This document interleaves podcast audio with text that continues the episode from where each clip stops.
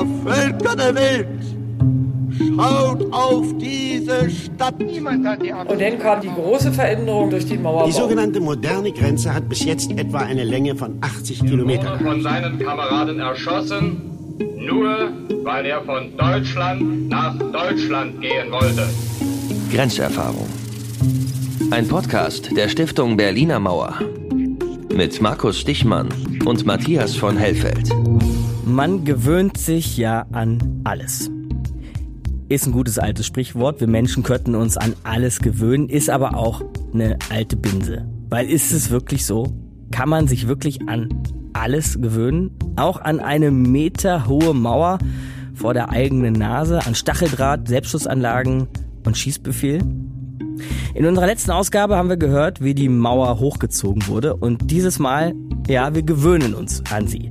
Genauso wie abertausende Menschen in West- und Ostberlin, in BRD und DDR, die sich tatsächlich in irgendeiner Weise anfingen, an diese Mauer zu gewöhnen. Aber wir werden dabei ganz sicher nicht die vergessen, die sich nie an diese Mauer gewöhnt haben und es nicht wollten und es auch nicht konnten. Und wir werden zum Beispiel Günter Litfin kennenlernen.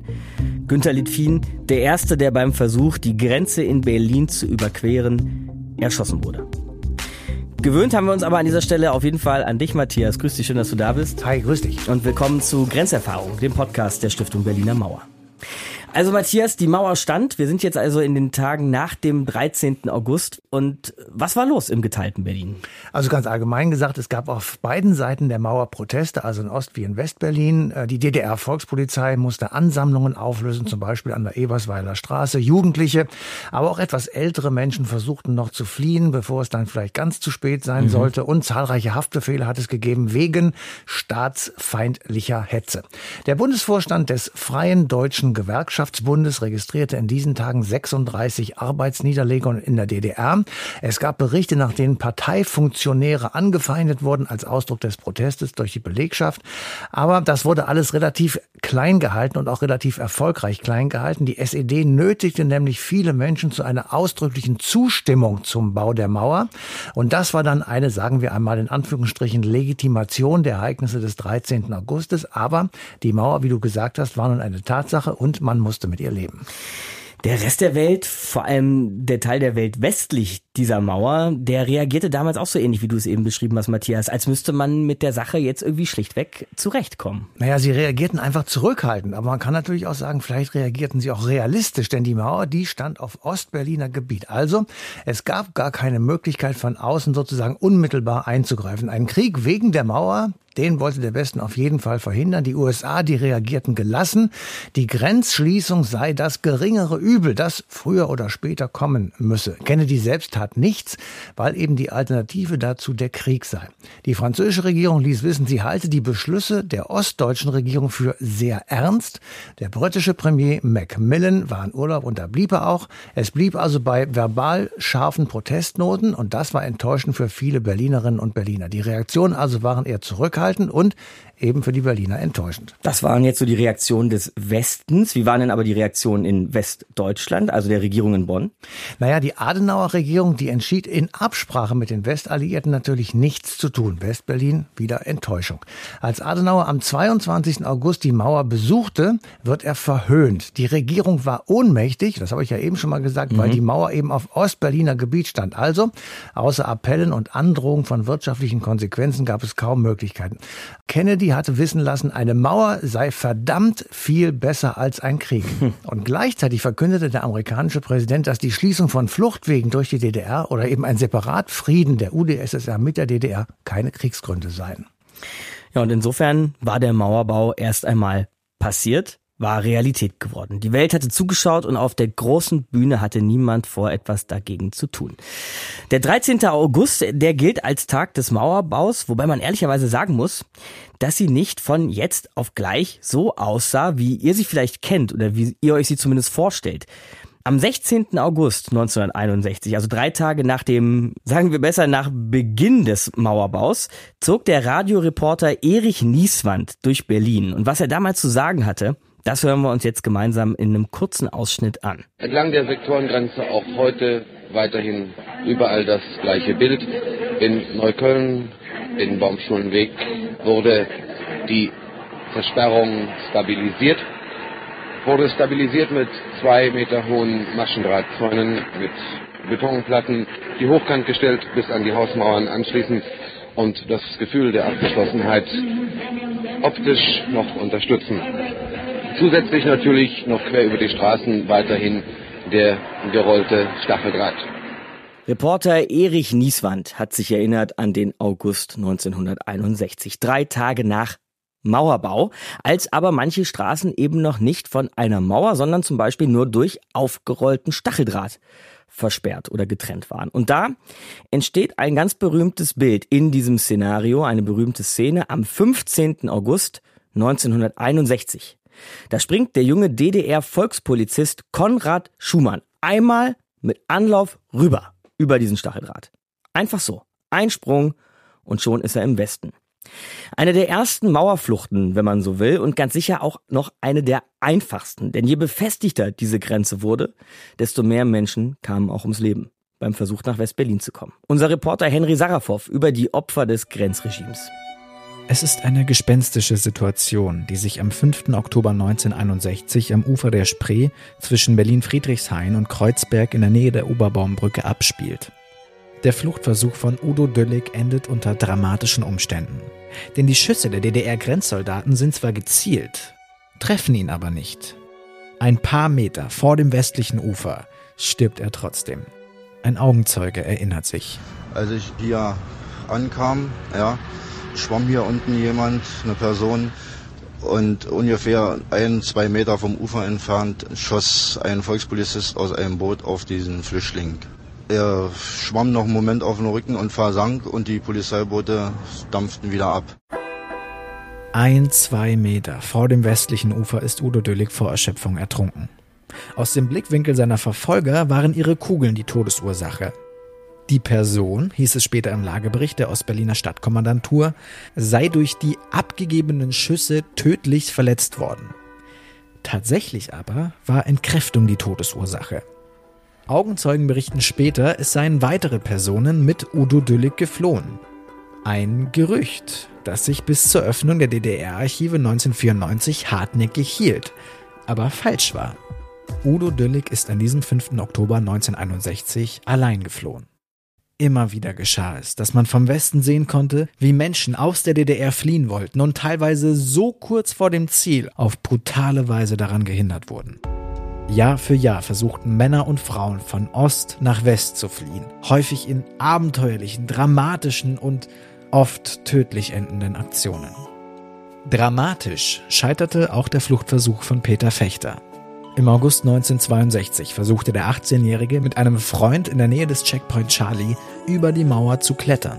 Die Polizisten hatten das Feuer eröffnet, als zwei Jugendliche an dieser Stelle über die Mauer zu flüchten versuchten. Während dem einen die Flucht nach Westberlin gelang, wurde der andere durch Schüsse aus Maschinenpistolen getroffen.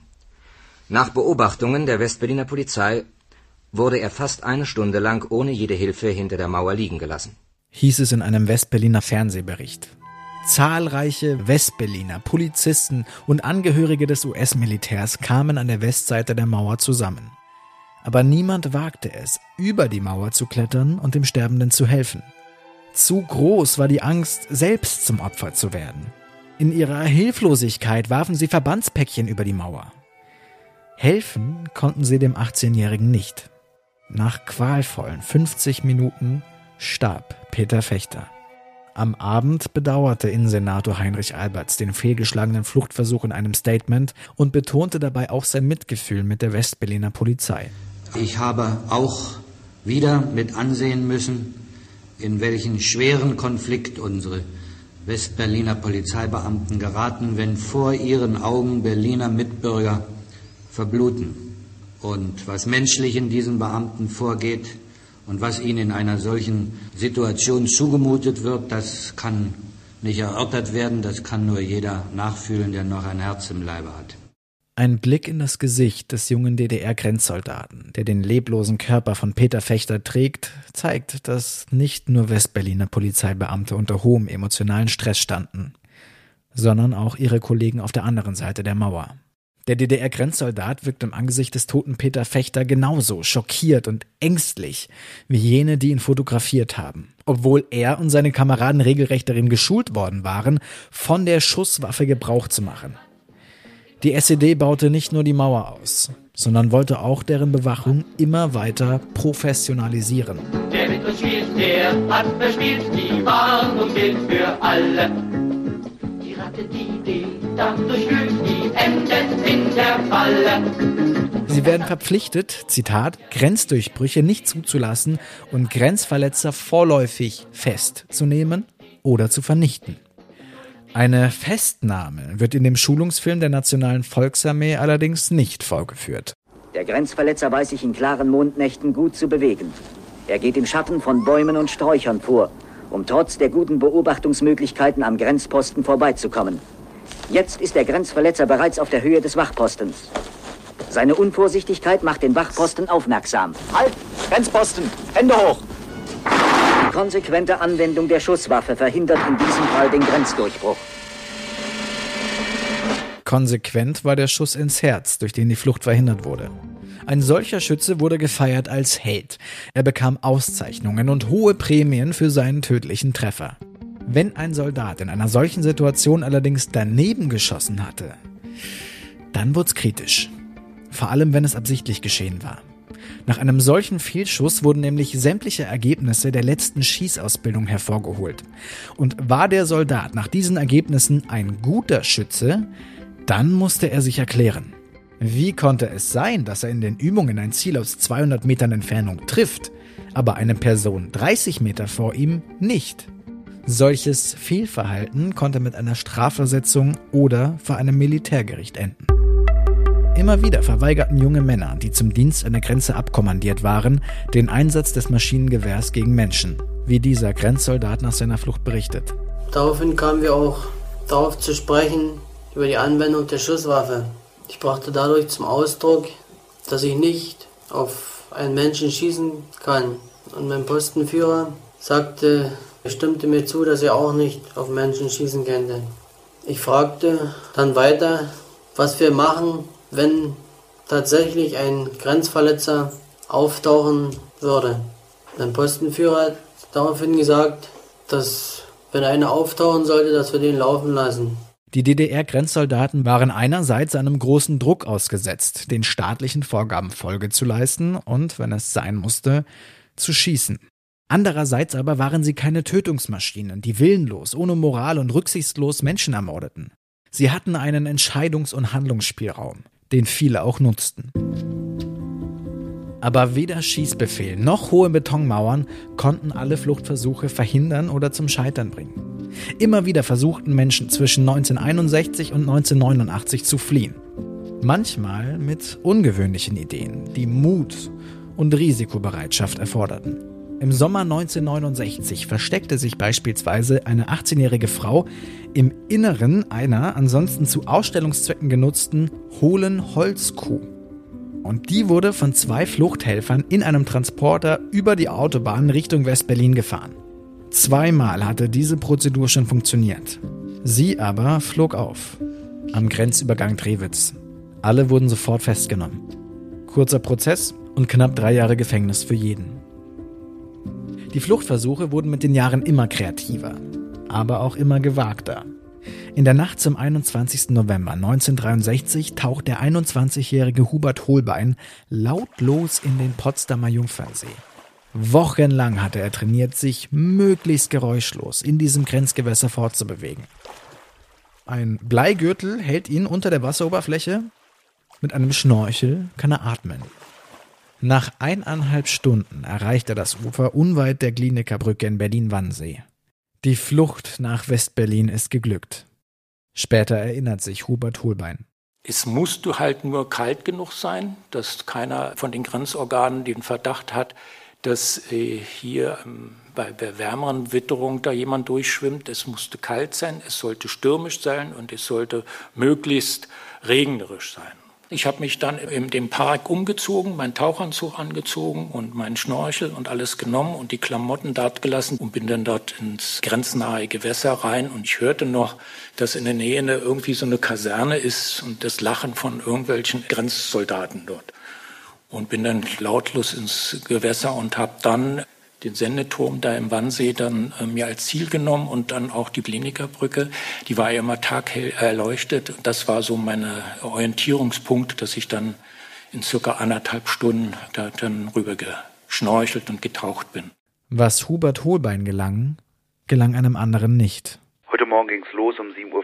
Von Südosten schwebt ein Ballon aus der DDR nach West-Berlin. In Zehlendorf bleibt er in der Potsdamer Chaussee an einem Baum hängen. Schnell wird klar, mit diesem Ballon wurde eine Flucht aus der DDR versucht. Es ist ein selbstgebastelter Ballon, bestimmt mit einem Durchmesser von 15 Metern. In einem Gurtgestell hing mindestens eine Person. Auf einem Grundstück wird die Leiche eines Mannes gefunden. Winfried Freudenberg, der letzte Flüchtling, der an der Mauer gestorben ist. Im März 1989 acht Monate vor dem Fall der Mauer. Udo Düllig, Peter Fechter, Winfried Freudenberg. Drei Namen sind schon drei zu viel. Drei Namen von all denen, die beim Versuch über die Mauer zu flüchten getötet wurden. Henry Sarafow hat uns ihre Geschichten erzählt. Jetzt waren wir bei denen, die Mittel und Wege gesucht haben, die DDR zu verlassen, aber ich sagte ja schon zu Beginn, dass es auch einen anderen Weg gab, sich mit der Mauer abzufinden nämlich sich an sie zu gewöhnen oder zumindest sich mit ihr zu arrangieren. Wie zum Beispiel diese junge DDR-Bürgerin, die sich öfters im Grenzgebiet mit einer Bekannten zum Fischessen verabredet hat. Bettina Ziggel. Im Normalfall, glaube ich, hätte ich sie nie besucht. Aber weil sie eben wirklich, sie konnte wunderbar Dorsch machen mit Senfsoße. Und da bin ich schon öfter mal hin. So, aber im Normalfall wäre ich so oft nicht gegangen. Also diesen Reiz, diesen Kitzel fand ich schon auch nochmal, mhm. den musste man öfter haben. Oder ich. Das nenne ich mal eine ganz eigene Grenzerfahrung, was uns Bettina Diggel eben erzählt hat. Und über solche schleichenden Gewöhnungsprozesse sprechen wir jetzt noch mit Historikerin Susanne Muhle von der Stiftung Berliner Mauer. Hallo, Frau Muhle. Hallo. Stellte sich in West- und Ostberlin irgendwann so eine Art ich nenne das jetzt mal irgendwie Mauertrott ein oder zumindest ein Maueralltag, so ein eben stinknormales Leben vor oder hinter oder mit dieser Mauer, wie auch immer man das äh, bezeichnen möchte? Ja, tatsächlich. In Ost und West war man ja auch gezwungen, sich jetzt tatsächlich an diese Teilung, an die Mauer zu gewöhnen, mit ihr im Leben auch klarzukommen. Man musste ja sein Leben auch sozusagen weiterführen, trotz der Mauer. Und äh, das stand natürlich in Ost und West unter ganz unterschiedlichen Vorzeichen. Denn in Westberlin hatten die Menschen natürlich immer die Möglichkeit, die Teilstadt zu verlassen, auszufliegen oder durch die DDR in die Bundesrepublik zu fahren. Also es gab einen Ausweg, aber trotzdem gab es auch in Westberlin das Gefühl, eingemauert zu sein auf dieser Insel mitten in der DDR.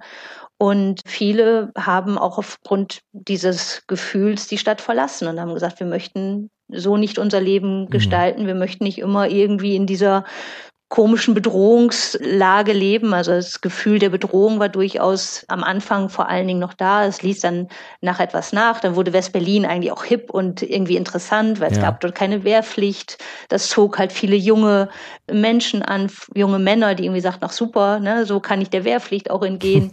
es bildet sich eine total agiles Leben in einer Subkultur in West-Berlin. Also es zog dann wiederum auch komischerweise dann wieder Menschen an. Aber erstmal in den 60er Jahren haben viele West-Berlin erstmal verlassen. Und wir haben ja zum Beispiel heute auch Frau Mude schon von Günther Litwin gehört, also dem ersten Mann, der an der Mauer erschossen wurde. Aber selbstverständlich und tragischerweise war er auch nicht der letzte Mauertote. Sehr viel Beachtung und Tumult gab es nämlich etwa ein Jahr nach dem Bau der Mauer um die Erschießung des jungen Peter Fechter. Was war das für ein Fall und was war da los in Berlin? Peter Fechter starb ganz kurz nach dem ersten Jahrestag des Mauerbaus. Das Besondere an ihm war, dass er unter den Augen der Weltöffentlichkeit starb. Er lag dort über 50 Minuten und verblutete. Und das erregte in der Berliner Bevölkerung, in der Westberliner Bevölkerung tatsächlich große Empörung. Die Stimmung war eh schon aufgeheizt. Man hatte gerade den ersten Jahrestag des Mauerbaus, wo es äh, schon Proteste gegeben hatte. Und nun äh, dieser Fall von Peter Fechter. Und diese Empörung richtete sich dann eben nicht mehr nur gegen die DDR, und gegen dieses unmenschliche System der Grenze, sondern eben auch gegen die westlichen Einsatzkräfte, also gegen die Polizei und gegen die Westalliierten, dass die eben nicht Hilfe geleistet haben, dass sie mhm. zugeschaut haben. Das führte in Westberlin tatsächlich zu massiven Demonstrationen, zum Teil auch wirklich zu gewalttätigen Ausschreitungen die wiederum dazu führten, dass die Westberliner Polizei aus Angst, dass diese Demonstranten die Mauer stürmen, die Mauer schützten. Also sie rollten Stacheldraht vor der Mauer aus, damit die Demonstranten nicht auf die Grenzanlagen zurennen konnten. Dieser Peter Fechter war bei seinem Tod gerade mal 18 Jahre alt, hatte gerade seine Maurerlehre abgeschlossen und von den Demonstrationen, von denen Frau Muhle eben gesprochen hat, gibt es Archivmaterial, das wir uns jetzt mal gemeinsam anhören können.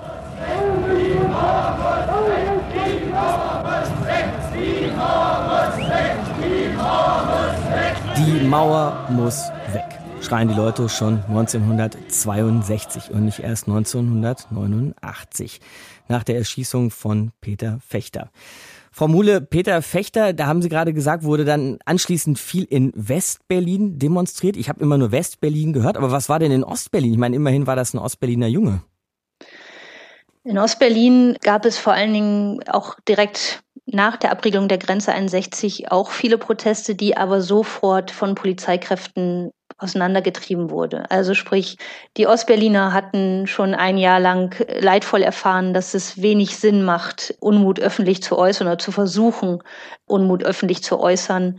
Daher ist mir nicht bekannt, dass es auf Ostberliner Seite da tatsächlich auch vergleichbare Demonstrationen oder so gegeben hat. Mhm. Zumal auch da natürlich die Informationslage eine andere war. Sicherlich werden viele etwas von dem Fall mitbekommen haben über die Westmedien, aber diejenigen, die keinen Zugang hatten zu Westmedien, ähm, haben mitunter von den Vorfällen auch gar nichts mitbekommen. Zeigt uns das im Grunde nicht auch, also bis hin zum Versuch von Peter Fechter, Ostberlin zu verlassen, wie sehr doch, vielleicht eben doch eben die Jugend und die jungen Menschen in Ostberlin gelitten haben unter den Verhältnissen?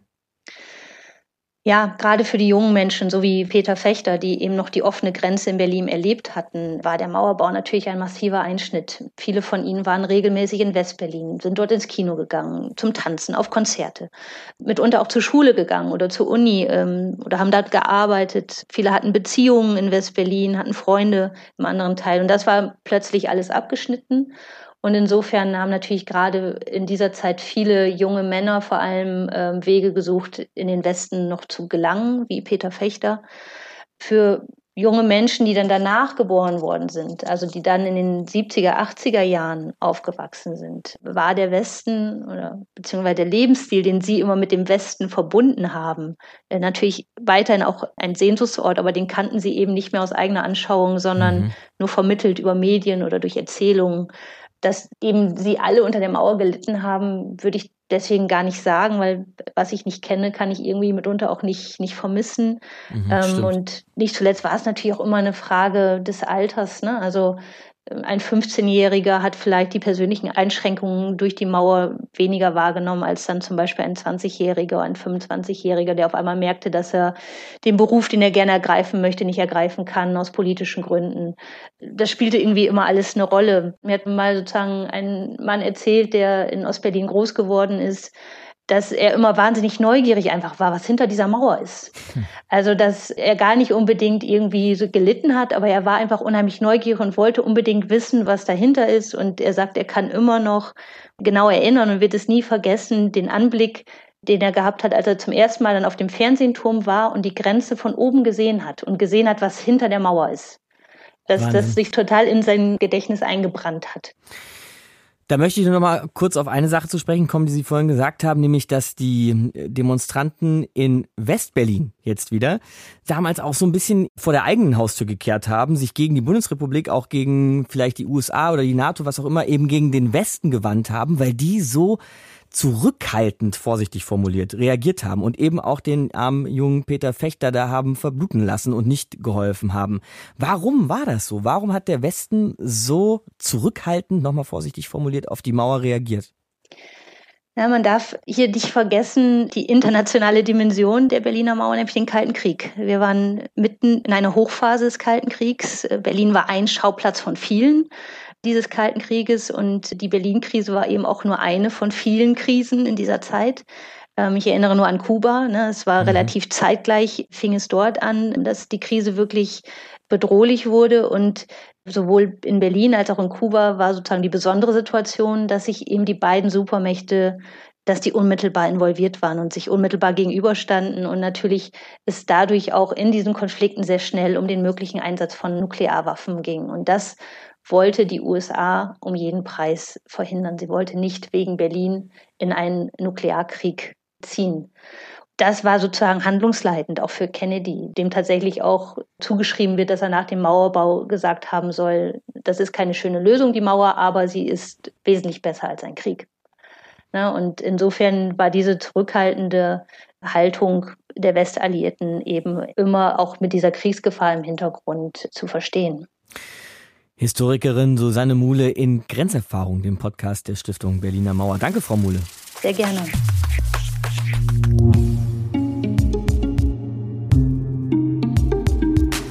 Matthias, lass uns jetzt noch mal an der Stelle zurück in so die ersten Wochen und auch in die ersten Monate nach Beginn des Mauerbaus gehen und gucken. Wie wirkte sich die Mauer in dieser Anfangszeit so auf das Leben in der DDR aus? Naja, die Menschen in der DDR, die waren jetzt gezwungen, sich mit dem Regime zu arrangieren in irgendeiner Form, weil die Fluchtmöglichkeiten, die sie vielleicht vorher noch irgendwo gesehen hatten, die gab es nun nicht mehr oder sie wurden zumindest immer weniger. Sektorenübertritte innerhalb Berlins für die berühmten Berufspender, davon gab es mehrere tausend, die waren vorbei. Grenzgänger und sowas alles gab es nicht mehr, jedenfalls nicht mehr in dem Maße. Und die offenen Grenzen, in Anführungsstrichen gesagt, hatten vorher Spielraum gegeben, sozusagen für Deals mit der Staatsmacht. Also man konnte mit der Flucht drohen. Die DDR-Regierung musste gegenüber ihren Bürgerinnen und Bürgern darauf Rücksicht nehmen. Sie war, könnte man sagen, gehemmt, weil nämlich die Möglichkeit der Flucht sozusagen immer im Raume stand. Also erzwang diese Mauer eine weitgehende Anpassung der DDR-Bevölkerung an die politischen Regeln des Staates. Es gab keine Alternativen mehr und gleichzeitig gab es durch FDJ, Freie Deutsche Jugend, Ordnungsgruppen massive Gewaltanwendung. Es gab ausgeweitete Rekrutierungskampagnen für die nationale Volksarmee der DDR und das Hören von Westsendern wurde unter drastische Strafen gestellt. Die SED war natürlich die treibende Kraft dahinter. Hat das irgendwie aber auch das Verhältnis der Leute zu dieser Partei, zu dieser staatstragenden Partei verändert? Naja, also erstmal muss man wohl festhalten, die Menschen in der DDR haben die Drohgebärde des Staates verstanden. Und das mhm. ist natürlich auch ein bisschen abschreckend und du gehst einen Schritt zurück. Aber aus Drohung und Gewalt erwächst jedenfalls freiwillig kein gutes Verhältnis. Also war es allenfalls eine erzwungene Ruhe, ein erzwungener Frieden mit den eigenen Bürgern. Es gab immer stillen Missmut, es gab immer eisige Schweigen gegenüber Parteigenossen und die Solidaritätsadressen, die es natürlich auch gab, beispielsweise von Betrieben oder den Belegschaften der Betriebe für die SED, die sind eben nur unter dieser Prämisse zu verstehen. Die SED ließ sich durch diese Dinge den Mauerbau legitimieren. Tatsächlich aber gab es diese Legitimität nicht. Auch nicht, und das ist immer wichtig, es gab keine freien Wahlen. Also gab es auch dadurch keine Legitimation der DDR-Regierung. Zehn Jahre nach Mauerbau gibt's einen Machtwechsel, Matthias, in der DDR. Walter Ulbricht, über den wir jetzt schon so viel gesprochen haben bisher in Grenzerfahrungen hier, der wurde entmachtet von Erich Honecker, das ist auch so ein Name, der wird vielen noch geläufig sein. Hatte das irgendwelche Auswirkungen auf den Umgang mit der Mauer, auf das Grenzregime dieser Machtwechsel? Nein, überhaupt keine. Erich Aha. Honecker war der, sagen wir mal, Organisator des Mauerbaus. Er war innerhalb des Politbüros damit beauftragt. Und er sagte als Leiter des zentralen Stabes im Politbüro Ende September 1961 folgendes Zitat. Gegen Verräter und Grenzverletzer ist die Schusswaffe anzuwenden. Es sind solche Maßnahmen zu treffen, dass Verbrecher in der 100 Meter Sperrzone Grauzone gestellt werden können. Und als SED-Generalsekretär und DDR-Staatsratsvorsitzender, also ungefähr zehn Jahre später, klang das so. Zitat. Nach wie vor muss bei Grenzdurchbruchsversuchen von der Schusswaffe rücksichtslos Gebrauch gemacht werden und es sind die Genossen, die die Schusswaffe erfolgreich angewandt haben, zu belobigen. Mhm. Zitat Ende. Aber der Gebrauch von Schusswaffen, so sehr sich das in Klammern gesagt Herr Honecker vielleicht auch vorgestellt hat, stellte eben sehr viele DDR-Grenzsoldaten vor moralische Probleme, wie ein geflüchteter Volkspolizist in einem Radiogespräch mit einem Westsender offenbart hat. Solange Sie an der Grenze standen, hatten Sie da eigentlich auch Schießbefehl? Ja, wir hatten Schießbefehl nur dann, also wenn einer verhandpflichtig wird von VP-Angehörigen oder sonst irgendwie, ne? Oder eben, wenn man irgendwie steht und man kann sich sein Mittel nicht mehr wehren, zum Beispiel mit Gummiknippel oder Tränengas irgendwie, ne? und man kann sich dann nicht mehr wehren, dass man dann irgendwie den Mann erstmal so weit zwingt, dass man sich irgendwie zur Waffe greifen muss. Wenn nun ein Kamerad von Ihnen in Ihrem Postenbereich den Versuch gemacht hätte, zu türmen, Ja. Sie hätten das gesehen, was hätten Sie gemacht? Ich hätte meine Maschinenpistole genommen und hätte dann kurz ein paar Warnschüsse abgegeben, ne? Damit man zu mir nachher nicht sagen könnte, du hast es gesehen, warum hast du nicht geschossen? Aber auf den Mann hätten Sie nicht geschossen. Hätte ich nie gesehen, ich werde nie so ein Mörder. Also ein Schießbefehl, haben wir eben gehört, ist das eine. Aber tatsächlich zu schießen, diesen Befehl auszuführen, zum Mörder zu werden, wie es der Grenzpolizist gerade selbst gesagt hat, das ist etwas ganz anderes. Die Befestigung der Berliner Mauer, die Gewalt und die Toten wollen wir jetzt auch noch mal ausführlicher besprechen mit Manfred Wichmann von der Stiftung Berliner Mauer. Hallo, Herr Wichmann. Hallo, grüße Sie. Wir haben ja schon am Anfang geklärt, dass Mauer nicht immer gleich Mauer war. Also von Stacheldrahtrollen auf Straßen und zugemauerten Fenstern ist es eben doch noch ein ziemlich weiter Weg zu Wachtürmen, Bunkern und eben auch zum Schießbefehl, Herr Wichmann. Was würden Sie sagen, welche wichtigen Ausbaustufen gab es da? Ja, tatsächlich ist die Mauer hauptsächlich der Blick aus dem Westen, weil von da sah man in den 80er Jahren eben diese Betonmauer, die das Bild der Berliner Mauer prägte. Mhm. Tatsächlich war aber die Berliner Mauer als Grenzanlage ein sich dynamisch wandelndes und vor allen Dingen von Ort zu Ort, von Lage zu Lage unterschiedliches System von ganz verschiedenen Sperr-, Grenz- und Kontrollanlagen. Und man kann so ein bisschen abhängig natürlich immer von dem Ort, auch ob wir an den Außenring oder Ja. Innenstadt gucken, sehen, dass sich das gewandelt hat und man kann eigentlich so drei Stufen unterscheiden. Der hauptsächliche improvisierte, stark ortsgebundene Mauerbau unter Einbeziehung der vorhandenen Gegebenheiten, der vom 13., 14. August 61 bis Mitte der 60er Jahre reicht, der häufig eben mit Stacheldraht und diesen frühen Betonmauern von bis zu zwei Meter Höhe Mhm. geprägt ist und Stacheldraht aufsetzen. Wo tatsächlich auch mal Fenster zugemauert wurden, ne, damit die Leute nicht rüberspringen konnten aus dem Fenster. Richtig. Ganz genau. Wir hatten ja in Berlin in den Wohngegenden häufig Wohnhäuser, die direkt auf der Sektorengrenze standen. Und diese Häuser wurden damit selber Teil der Grenzbefestigung. Das ändert sich ab Mitte der 60er Jahre, dem, im DDR-Jargon der Ausbau der modernen Grenze genannt. Dort wurde tatsächlich erstmals zentral und systematisch die Form der Mauer der Grenzanlagen in Berlin und um West-Berlin systematisch geplant. Und dort entsteht dann auch der Grenzstreifen, der vom Westen häufig dann als Todesstreifen bezeichnet wurde.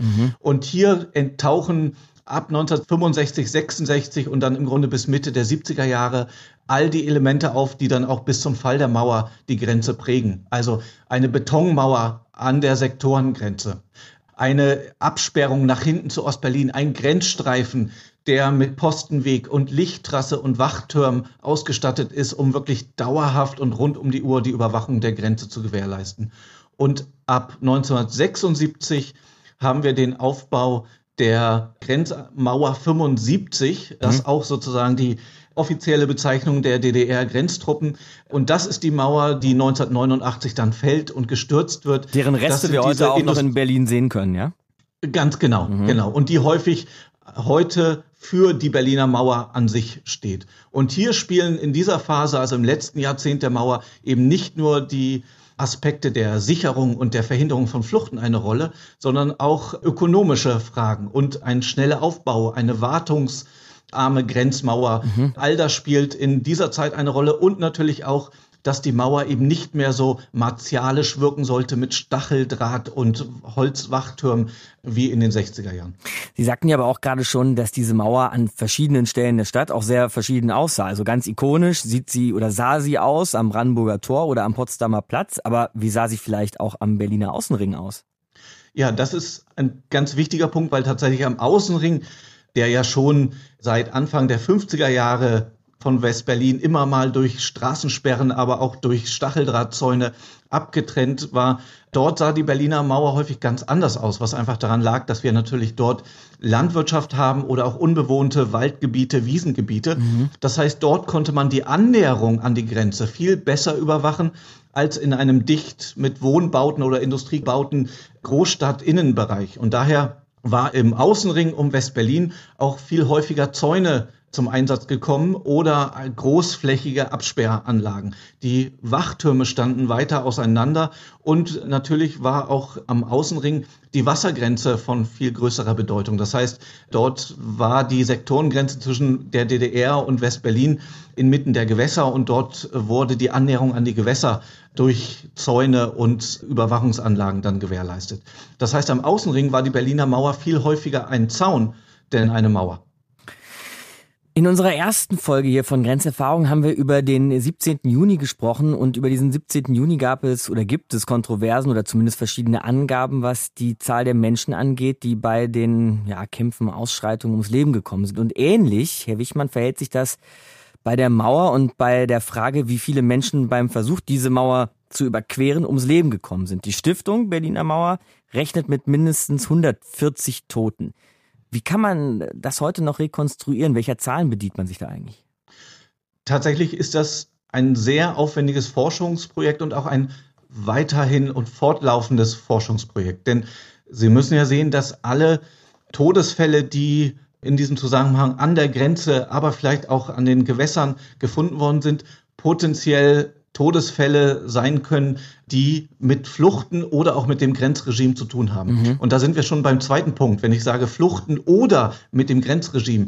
Äh, man braucht erst einmal Kategorien, Definitionen, um wirklich zu sagen, wer ist ein Opfer der Berliner Mauer und wer nicht. Und das ist ein wissenschaftlicher Prozess und eine wissenschaftliche Diskussion, die auch seit längerer Zeit läuft. Aber durch das Forschungsprojekt, das wir als Stiftung gemeinsam mit dem ZZF in Potsdam gemacht haben, sind Kategorien gebildet worden, die sozusagen sagen, alle, die flüchten wollen oder die durch sozusagen das Grenzregime, also sich verirrt haben oder durch Unfälle zu Tode gekommen sind, die eben direkt und kausal mit dem Grenzregime, mit der Berliner Mauer in Zusammenhang stehen, die werden als Opfer der Berliner Mauer gezählt. Und da muss man tatsächlich sehr genau gucken, da muss man die Staatsanwaltschaftsberichte, die Stasi-Berichte, Augenzeugenberichte sehr viel auswerten und man muss dann eben diese Kategorien anlegen. Von diesen 140 Opfern, von denen wir heute wissen, sind tatsächlich 101 Flüchtlinge, die also aus der DDR oder aus Ostblockstaaten fliehen wollten. Und davon wurden 68 an der Grenze erschossen.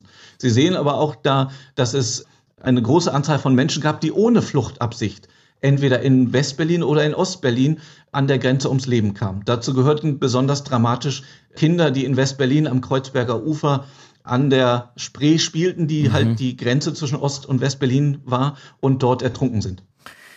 Vorhin haben wir den DDR-Volkspolizisten gehört, der ziemlich offen erzählt hat, dass er nicht auf seinen Nebenmann geschossen hätte. Das nenne ich jetzt mal Widerstand durch Ungehorsam vielleicht. Gab es aber daneben noch große öffentliche Proteste innerhalb der DDR wohlgemerkt gegen den Schießbefehl oder überhaupt dieses Grenzregime, wie Sie es vielleicht gerade genannt haben?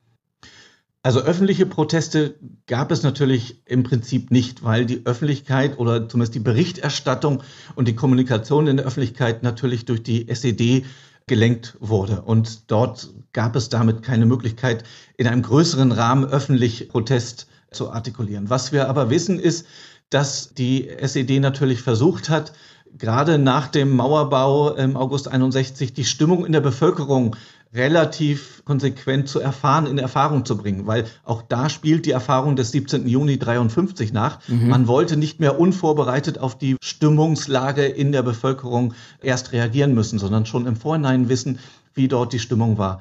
Und dort sehen wir, dass in vielen internen Berichten aus den Parteigremien, aus dem MFS eben Berichte kommen, die sich überwiegend ja, skeptisch, kritisch oder zumindest neutral, während es relativ wenig Zustimmung gefunden hat in Parteigremien. Es wurde natürlich an vielen Stellen gesagt, dass eine negative Haltung schon eine war, die im Grunde den Mauerbau nicht gelobt hat. Also insofern sind solche Berichte auch natürlich immer noch durch die Zeit geprägt.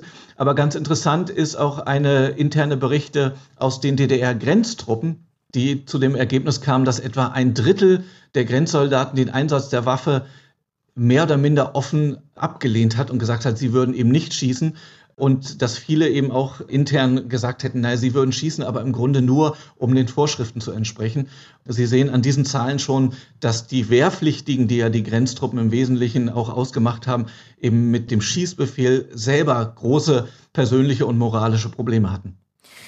Schießen nur, um den Vorschriften zu folgen. Das war mal ein tiefer Einblick in dieses Grenzregime der Berliner Mauer. Den hat uns Manfred Wichmann gegönnt von der Stiftung Berliner Mauer. Danke, Herr Wichmann. Ich danke Ihnen. Grenzerfahrung.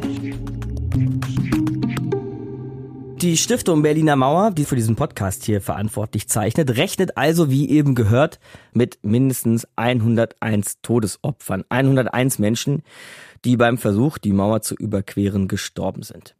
Das erste dieser Opfer hieß Günther Litfin. Günther, damals ein junger Kerl, 24 Jahre alt, erschossen am 24. August 1961, also elf Tage nach dem Beginn des Baus der Mauer. Ich hatte ja vorhin schon erwähnt, dass wir ihn heute noch kennenlernen werden und das hier ist seine Geschichte. Günther Litfin wächst während des Zweiten Weltkriegs im Berliner Stadtbezirk Weißensee auf. Er erlebt als Kind und Jugendlicher den Krieg, den Wiederaufbau und die fortschreitende Teilung der Stadt. Wie seine drei Brüder ist Günter Litfin von seinem Vater Albert geprägt, der 1945 zu den Begründern des lokalen CDU-Kreisverbandes gehörte. Die vier Söhne werden katholisch getauft und besuchen die St. Joseph-Schule in Weißensee. Günther und seine Brüder sind in einem Milieu verwurzelt, das der DDR und dem Aufbau des Sozialismus ablehnend gegenübersteht. Als Ausdruck dieser Haltung treten Günter Litwin und sein jüngerer Bruder Jürgen 1957 in die Westberliner CDU ein, die in Abgrenzung zur CDU-Blockpartei in der DDR im Ostteil der Stadt noch illegal aktiv ist. Nach seiner Schneiderlehre findet Günter Litwin in einem Westberliner Maßatelier eine Anstellung, muss jeden Tag die Sektorengrenze passieren und wird Grenzgänger. Aber die sogenannten Grenzgänger, die im Westen arbeiten und im Osten wohnen, geraten in der DDR zunehmend unter Druck. Er nimmt sich deshalb eine Wohnung im Westberliner Bezirk Charlottenburg, meldet sich dort aber noch nicht polizeilich an, weil er dann als Republikflüchtling gelten würde und seine Angehörigen in Ostberlin nicht mehr besuchen könnte.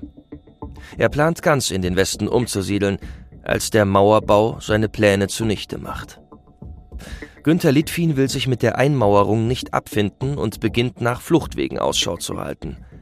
Viele Ostberliner finden eine Lücke oder nutzen einen unbeobachteten Moment, um über die noch nicht vollständig kontrollierte Sektorengrenze zu entkommen. Dass die Grenzposten gezielt auf Flüchtende schießen würden, erscheint zu diesem Zeitpunkt noch unvorstellbar. Doch am 24. August 1961 offenbart sich die tödliche Konsequenz des neu errichteten Grenzregimes zum ersten Mal. Es ist kurz nach 16 Uhr, als Günther Litfin an diesem Nachmittag versucht, von Ost nach Westberlin zu gelangen. Angehörige der DDR-Transportpolizei entdecken ihn, fordern ihn auf, stehen zu bleiben und geben Warnschüsse ab. Als Günther Litwin in das Becken des Humboldt-Hafens springt, eröffnen sie das Feuer. Das gegenüberliegende Westberliner Ufer fast in Reichweite, wird er durch eine Kugel in den Hinterkopf tödlich verletzt. Und er wurde gerade mal 24 Jahre alt. Sein Tod an diesem 24. August ging damals aber nicht unbeobachtet vonstatten, sondern der Journalist Joachim Jauer war als Augenzeuge und Reporter vor Ort. Ich bin zu einem Zeitpunkt gekommen, als der bereits tote Günther Litfin im Humboldthafen, das ist ein Gewässer, das vor der Charité liegt, schwamm. Und auf der anderen Seite standen ungefähr sechs, acht Uniformierte. Man hat ein Boot bemüht und ist von Ostberliner Uferseite abgestoßen mit dem Boot und hat mit Haken den Toten am Kragen aus dem Wasser gezogen und die Uferböschung hochgezogen. So hat es uns Journalist Joachim Jauer in der Retrospektive erzählt am Beckenufer des Humboldt-Hafens und nur ein paar hundert Meter entfernt von genau dieser Stelle stand und steht bis heute ein Wachturm. Ein Wachturm damals für DDR-Grenzsoldaten. Nach der Wende war dieser Turm dann erstmal völlig zugemüllt und renovierungsbedürftig, bis ihn Jürgen Litfin wieder auf Vordermann gebracht hat und innen drin eine kleine Ausstellung eingerichtet hat, eine Ausstellung über seinen Bruder Günther. Auch Jürgen Litwin ist inzwischen von uns gegangen, ist 2018 verstorben, aber seine Tochter, die konnten wir treffen. Marion Römer, Jahrgang 1961, also geboren wenige Monate, nachdem ihr Onkel tot aus dem Wasser gezogen wurde. Und unsere Berlin-Reporterin Grit Eggerichs ist mit Frau Römer in die Gedenkstätte, die ihr Vater aufgebaut hat, gegangen und erzählt eine Familiengeschichte, in der die Mauer eine grausame Rolle spielt.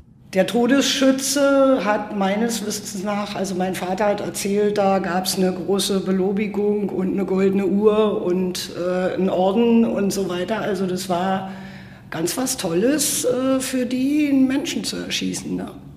Wie ist Ihr Vater damit umgegangen in Ihrer Erinnerung? In der DDR, als er noch dort war? Er musste ja da leben, also ihm blieb ja nichts anderes übrig. Also bis äh, sich die Möglichkeit ergab, die DDR zu verlassen, hat er ja irgendwie sich damit arrangiert, ist aber immer quergeschossen, immer. Er kam ins Gefängnis, ich glaube 1981 war das oder 1980? 80. Er hatte ja keine lange Haftzeit. Es gibt Leute, die haben viel, viel länger gesessen aus politischen Gründen. Aber ich glaube, jeder verarbeitet es anders. Und mein Vater wurde ja krank. Und deshalb gibt es dieses Türmchen. Sie haben 81 die, die DDR verlassen.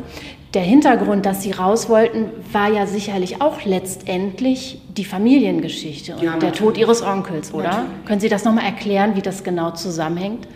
Ich habe es nicht anders vor, vorgelebt bekommen. Also für mich stand es also total fest, wenn sich irgendwie eine Möglichkeit oder eine Gelegenheit ergeben sollte, dass ich den Schritt gehen werde. Und da meine Eltern ja schon in Haft waren, haben die gesagt, okay, dann lassen wir die gehen, weil das wird sowieso nichts. Also die sind für uns nicht tragbar. die sind für den Kommunismus, für den Sozialismus verloren. Richtig. Also die ganze Familie, das wird mit denen nichts, also raus. raus. Ihr Vater ist direkt aus dem Gefängnis in den Westen gekommen, richtig? Der ist nach Gießen gebracht worden und wurde dann von Gießen in Berlin eingeflogen. Ich habe ihn nicht erkannt. Der hat ähm, in der Haft extrem an Gewicht verloren. Der stand da wie so ein Häufchen Elend mit einer Plastiktüte in der Hand. Also Sie haben das ja gerade schon gesagt, dass er im Gefängnis krank geworden ist. Was ist da genau passiert? Kann man das überhaupt rekonstruieren? Er war verschiedentlich auf Krankenstationen in den verschiedenen Gefängnissen, in denen er war. Und dort hat er Medikamente bekommen, die er gar nicht hätte bekommen dürfen. Also er, die haben ihn medikamentenabhängig gemacht.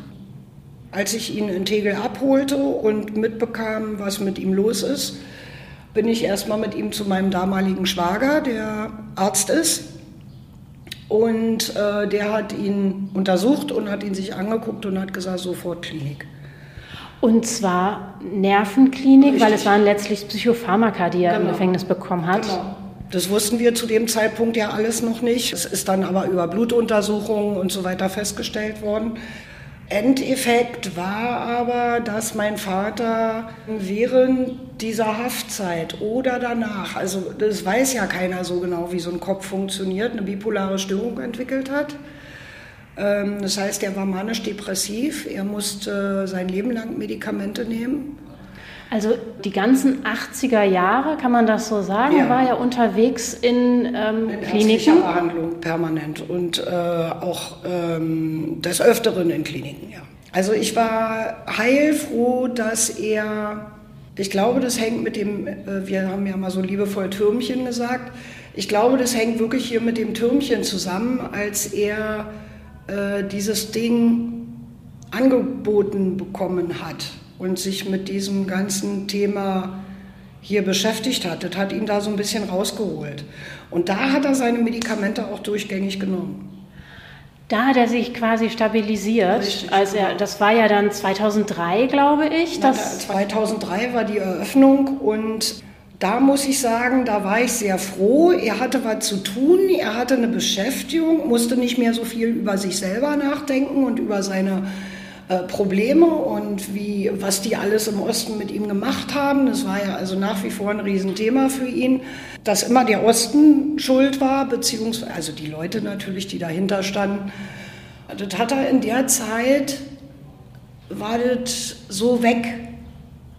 Vielleicht auch, weil er hier einfach an dieser Geschichte gearbeitet so hat. Ja, genau. Also ich, ich habe diese ganze Nummer so ein bisschen als Ventil gesehen.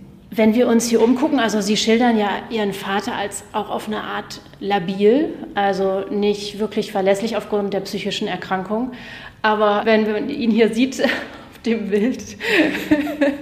also mit dieser wunderbaren ja. 80er-Jahre-Frisur, alles so ein bisschen nach hinten gekämmt und diesen Schnäuzer und diese unglaubliche riesige Brille. Und direkt neben diesem Bild hier im Wachturm steht dann auch gleich noch äh, der Rahmen mit der Abbildung von dem ähm, Bundesverdienstkreuz, was er bekommen hat. Also er hat sich auch ordentlich Meriten erarbeitet mit dem, was, was er vielleicht manchmal auch wirklich aufgrund seiner Erkrankung oder um sich zu stabilisieren gemacht hat, oder? Dieses Gedenken an seinen Bruder, diese Aufarbeitung der DDR-Geschichte, der Mauer ja, und so weiter. Das ist richtig. Dass er das überhaupt alles so hingekriegt hat, also ich, ich bin nach wie vor der Meinung, wenn er dieses Krankheitsbild nicht gehabt hätte, der hätte das nicht geschafft. Da hängt ja so viel Bürokratie auch dahinter und ähm, jetzt nicht nur die, die baulichen Sachen und so weiter, weil das war ja wirklich eine Ruine, ja. Und äh, er hat natürlich auch äh, Leute gefunden, die ihn da unterstützt haben und die ihm da sehr geholfen haben und so weiter. Aber letzten Endes war er ja der Macher. Und ähm, da bin ich schon sehr stolz auf ihn. Also, dass er, dass er das alles so hingekriegt hat. Ja. Also ehrlich gesagt, da würden mir als Tochter, glaube ich, auch die Tränen kommen. Also ich meine, dieser Wachturm hier, dass der dann Türmchen genannt wurde, zeugt auch schon davon, dass er eigentlich zu so einer Art Familienkleinod aufgestiegen ist. Es war sein ne? Baby. Es war sein absolutes Baby und es musste auch, also es gab nichts Wichtigeres und also für mich gehört der Turm zu meiner Familie. Es ist so ein bisschen rangewachsen.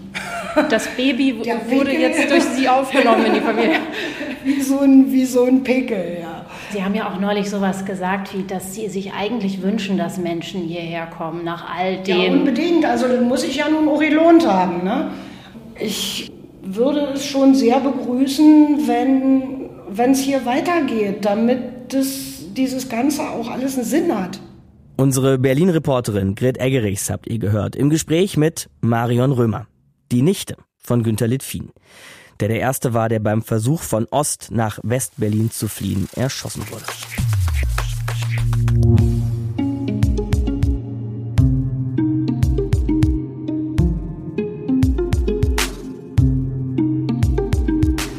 Matthias, lass uns diese traurige Geschichte an der Stelle vorerst abhaken und lass uns mal über diesen Sehnsuchtsort für viele DDR-Flüchtlinge sprechen, also eben über West-Berlin. Welchen Status hatte Westberlin eigentlich genau nach 1961? Ja, wenn wir jetzt erstmal aus der Richtung der Bundesrepublik äh, schauen, dann gehörte Berlin für die Bundesrepublik jedenfalls zur Bundesrepublik, also zum Bund.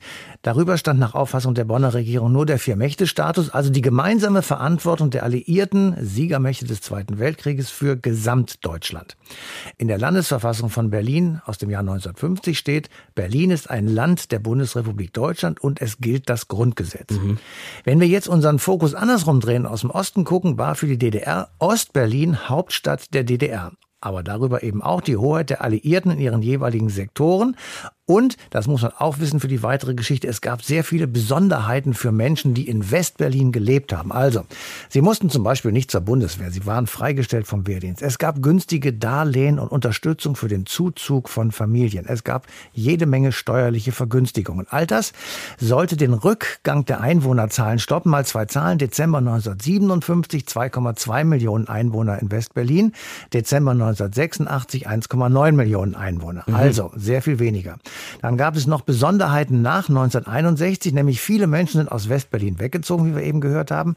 Gleichzeitig herrscht in der Bundesrepublik Arbeitskräftemangel, weil eben nicht mehr so viele Arbeitnehmerinnen und Arbeitnehmer aus der DDR im Westen arbeiten konnten.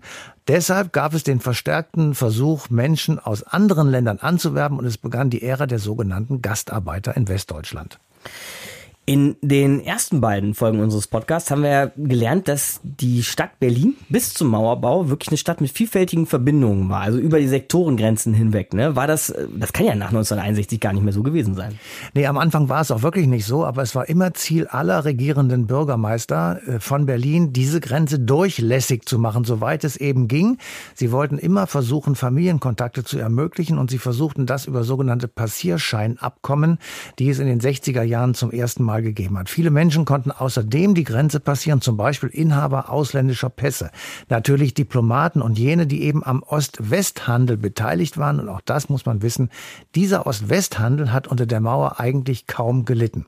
Aber es gab auch ganz praktische Veränderungen in West-Berlin. Der öffentliche Personennahverkehr musste im Wedding einfach mal umdrehen wegen der Mauer. ja. Dann gab es U-Bahnen und S-Bahnen, die Ostberlin unterquerten sozusagen, aber eben nicht anhielten. Dort entstanden sogenannte Geisterbahnhöfe.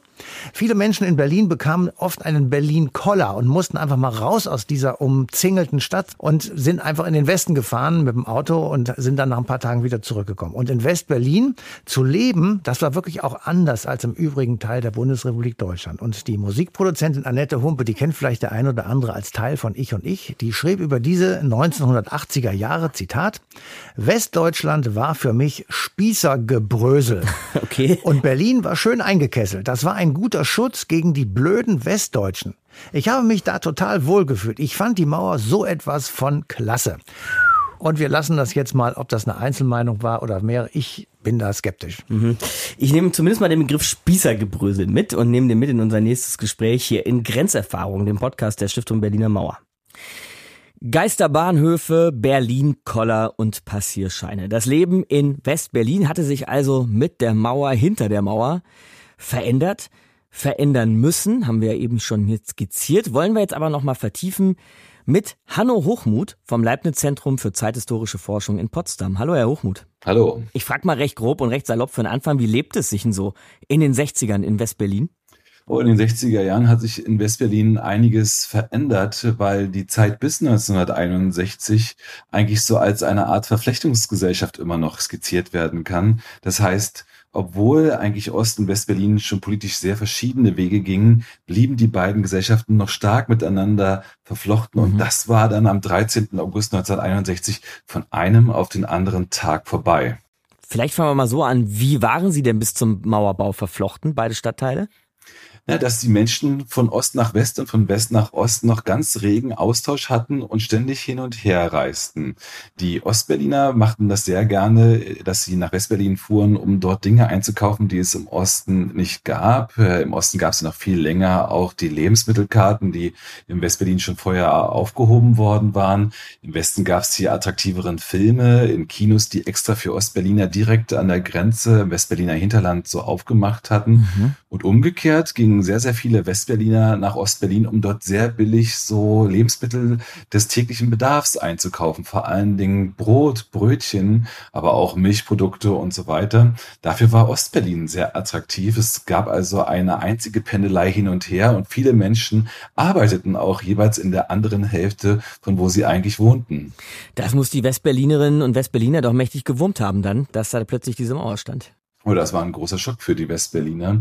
Auch aus privaten und persönlichen Gründen, weil sie ja dann auch bis Weihnachten 1963, also bis zu den ersten Passierscheinabkommen, nicht mal die Möglichkeit hatten, überhaupt rüberzufahren, überhaupt ihre Verwandten, die in Ostberlin wohnten, überhaupt zu besuchen. Das war ein massiver Einschnitt 1961. Wir haben heute aber im Gespräch mit der Historikerin Susanne Muhle auch schon mal gehört, schon gelernt, dass das Leben in Westberlin auch einen gewissen Reiz hatte, eine gewisse Attraktivität. Würden Sie das auch so sehen?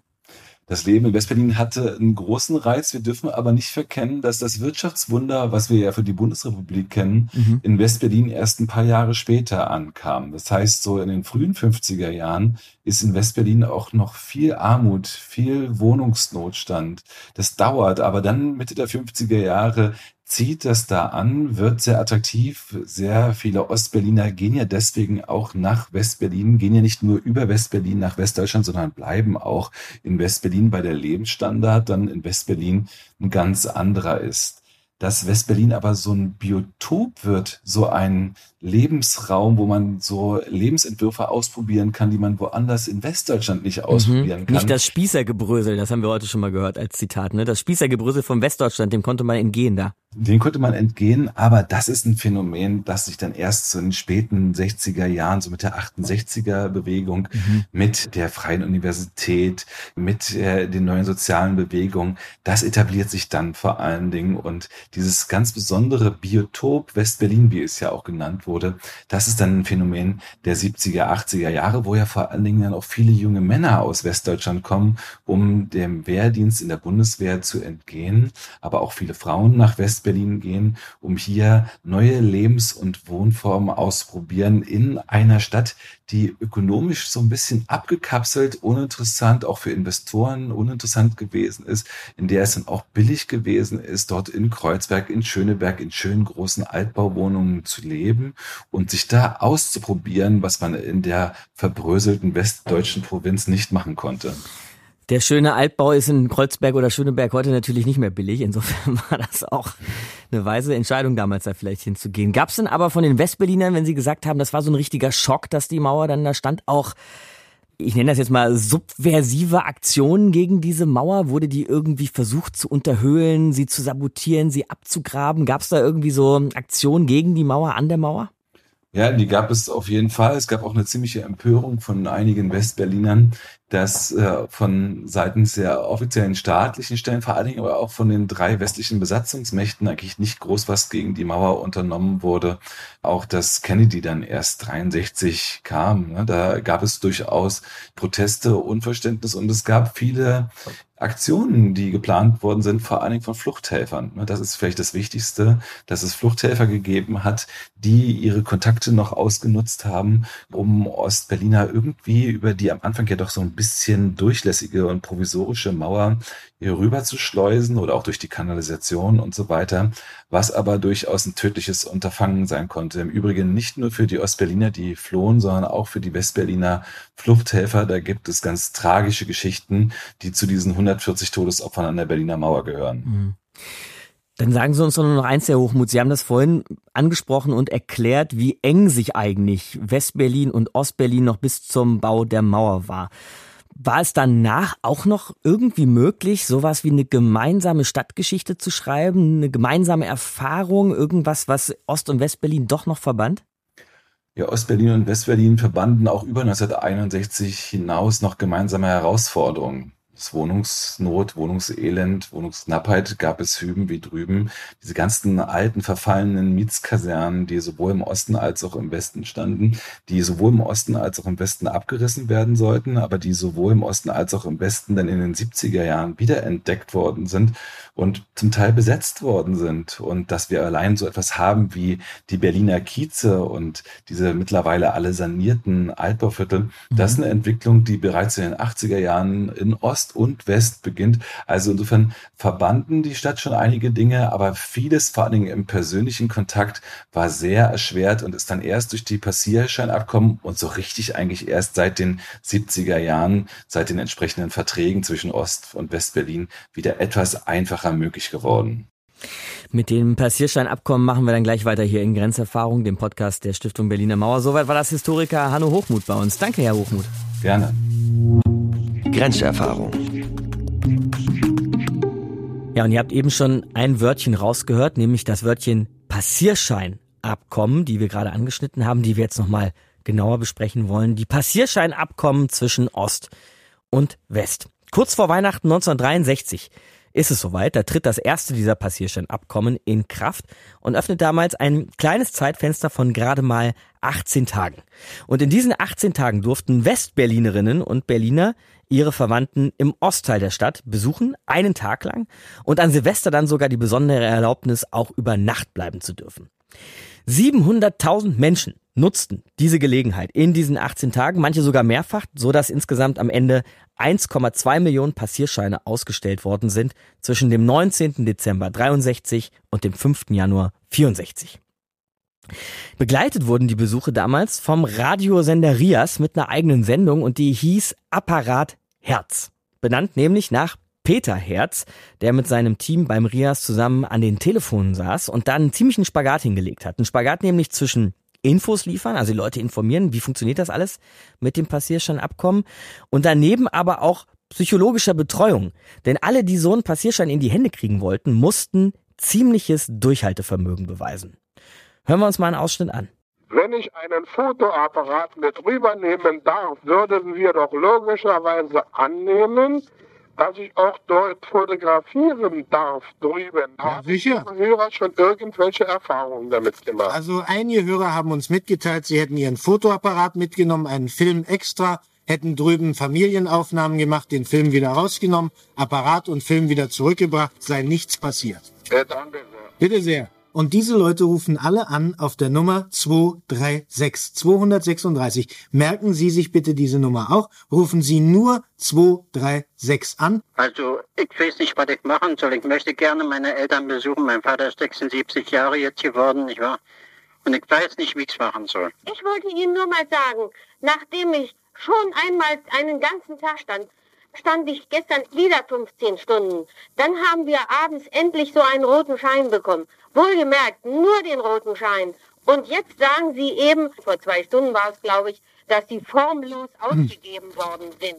Wenn man 30 Stunden hier gestanden hat, können das ja nicht formlos ausgegebene Scheine sein. Ja, also Sowas ist ja wohl doch. Und ich bin so aufgeregt, dass ich, ich habe es jetzt aufgegeben, überhaupt rüber zu gehen. Ich würde an Ihrer Stelle nicht aufgeregt sein, ich würde ruhig bleiben. Sie haben den Schein ordnungsgemäß bekommen und wenn Ihnen gesagt wurde, Sie können sich neben der Schlange derer anstellen, die noch gar keinen Schein hat, dann würde ich das auch wahrnehmen. Also Herr Herbst, darf ich die Bitte hier über den Sender richten?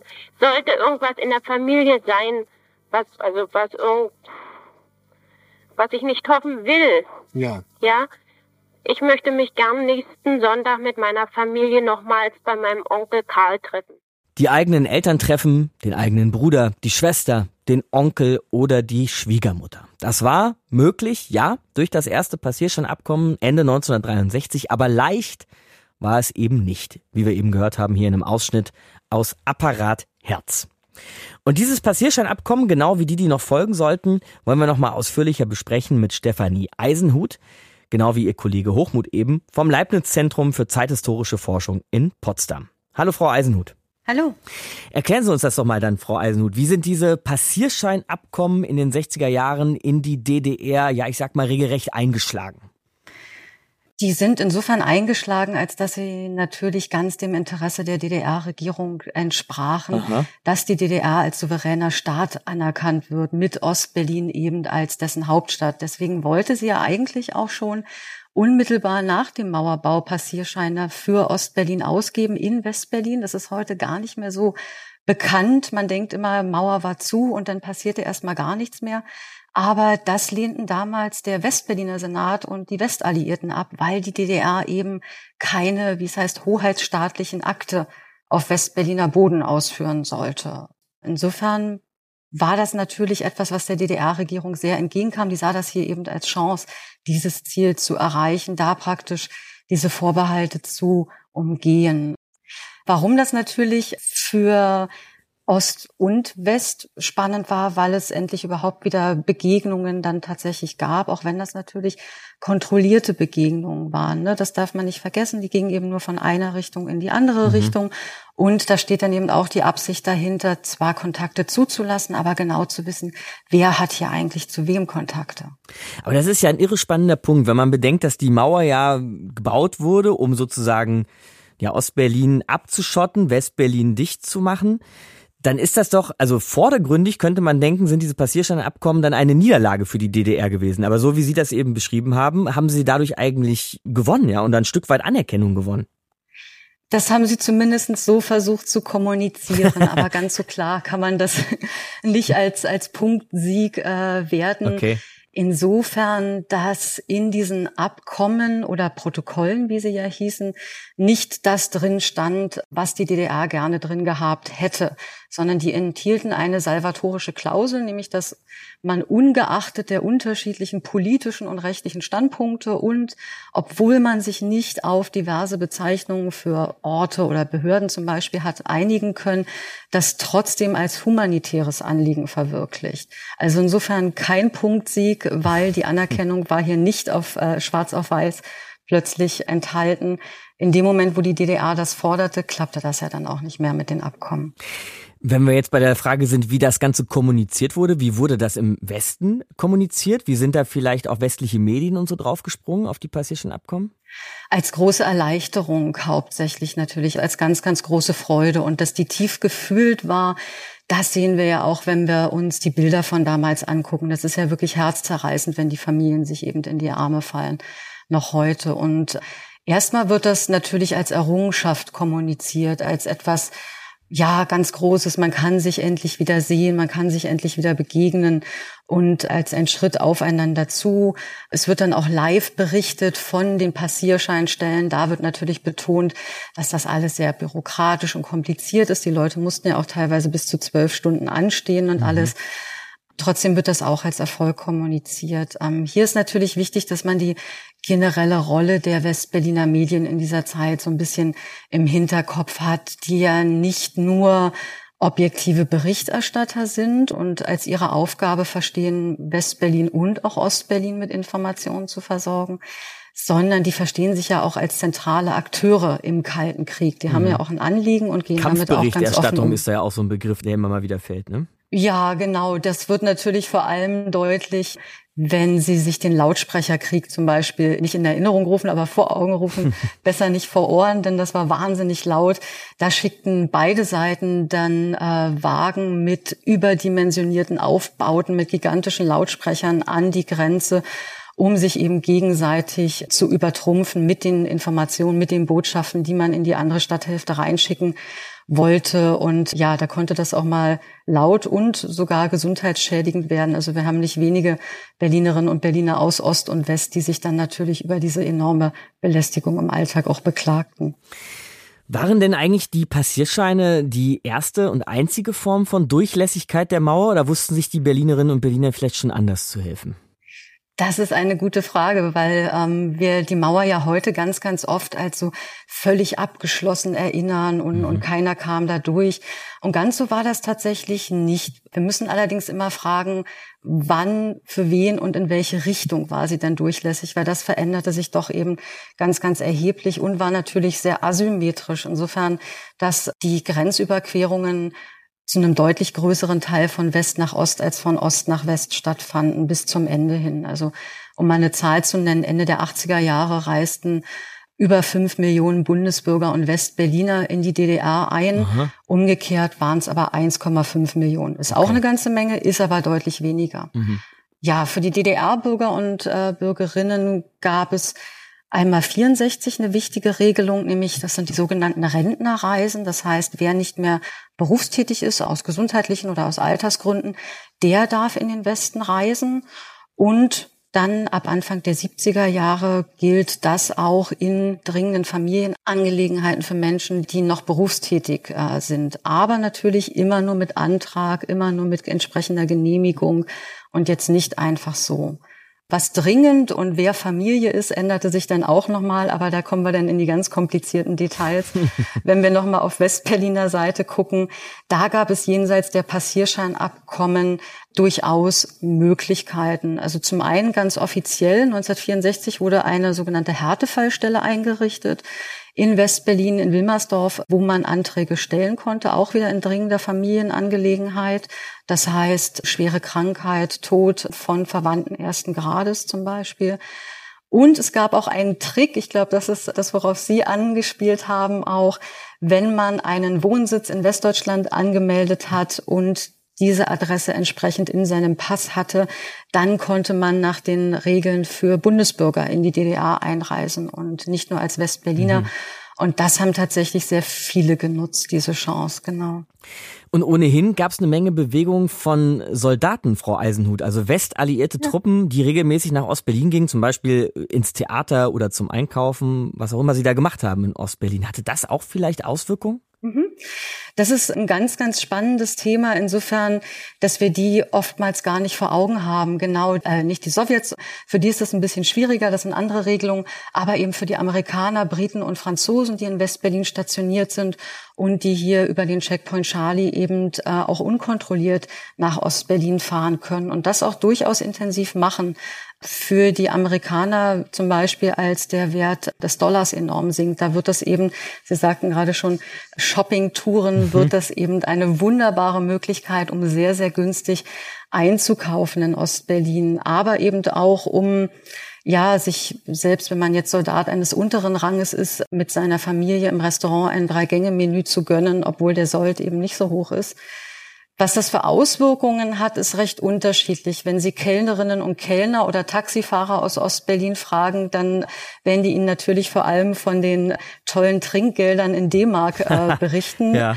Insofern kam also noch mehr Westwährung in die DDR, was ja dann eben ganz eigene Probleme wieder äh, verursachte. Insofern, dass sie sich eben hier als Zweitwährung etablierte und damit Ungerechtigkeiten schuf. Mhm. Einige Ostberlinerinnen und Ostberliner erinnern sich auch an das Besondere, also an die Neugier, mit der man eben den Soldaten begegnete, vor allem dann zum Beispiel an die großen Autos, wenn die wirklich mit so einem amerikanischen Schlitten rübergefahren sind. Aber es gab auch sehr viel Unverständnis, gerade über diese Shoppingtouren.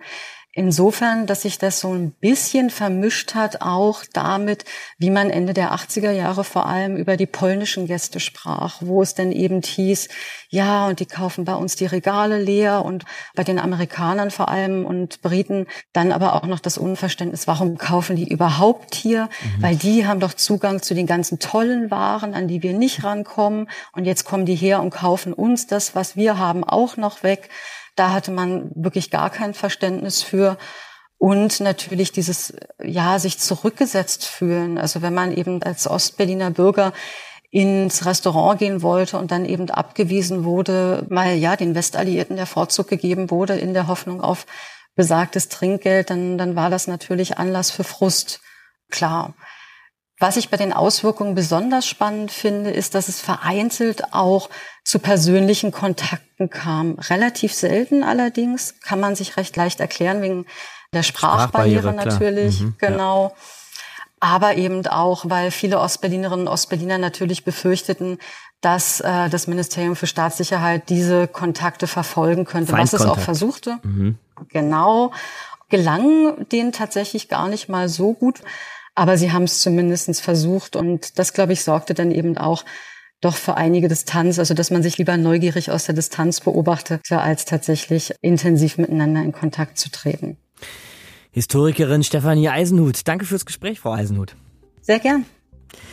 So, Matthias, dann zum Schluss für heute von Grenzerfahrungen. Letztes Mal haben wir die Mauer gebaut. Heute haben wir uns an sie mehr oder weniger gewöhnt, ohne sich jemals wirklich an so etwas wie die Berliner Mauer gewöhnen zu können. Die Leute damals sowieso nicht oder nur schwer. Wie heute erst recht nicht, ja, denn die steht inzwischen nicht mehr. In Deutschland ist übrigens, finde ich auch noch eine ganz interessante Zahl, Matthias, inzwischen schon länger wieder vereint, als die Mauer jemals gestanden hat. Aber was machen wir denn nächstes Mal? Nächstes Mal versuchen wir zu fliehen, ne? Ja, wir legen den Fokus sozusagen auf die Versuche, aus dem Land herauszukommen. Das war einmal durch Flucht natürlich möglich oder versuchte man durch Fluchten möglich zu machen. Dann gab es legale Ausreisen, mhm. manchmal ein paar tausend, manchmal mehrere tausend pro Jahr. Und es gab sogenannte Freikäufe von Menschen, die in DDR-Gefängnissen saßen, die politisch Verfolgte waren und die aus anderen Gründen aus der DDR heraus sollten. Und die wurden dann von der Bundesrepublik Deutschland gegen Geld beziehungsweise Warenlieferungen aus der DDR freigekauft. Danke dir, Matthias. Matthias von Hellfeld und mein Name ist Markus Dichmann. Danke fürs Zuhören. Grenzerfahrung. Die Podcast-Serie der Stiftung Berliner Mauer wurde gefördert durch die Bundesbeauftragte für Kultur und Medien. Alle Folgen sind abrufbar unter www.stiftung-berliner-mauer.de. Ihr findet uns auch auf Facebook und Instagram. Redaktion Matthias von Hellfeld, Markus Dichmann, Henry Sarafov, Grit Eggerichs. Produktion Verena Bar, Andreas Fulford. Musik Alexander Stojanov. Archiv Lysette Lafine, Holger Klein. Sprecher Markus Sven Reinbold. Verantwortlich Julia Reuschenbach.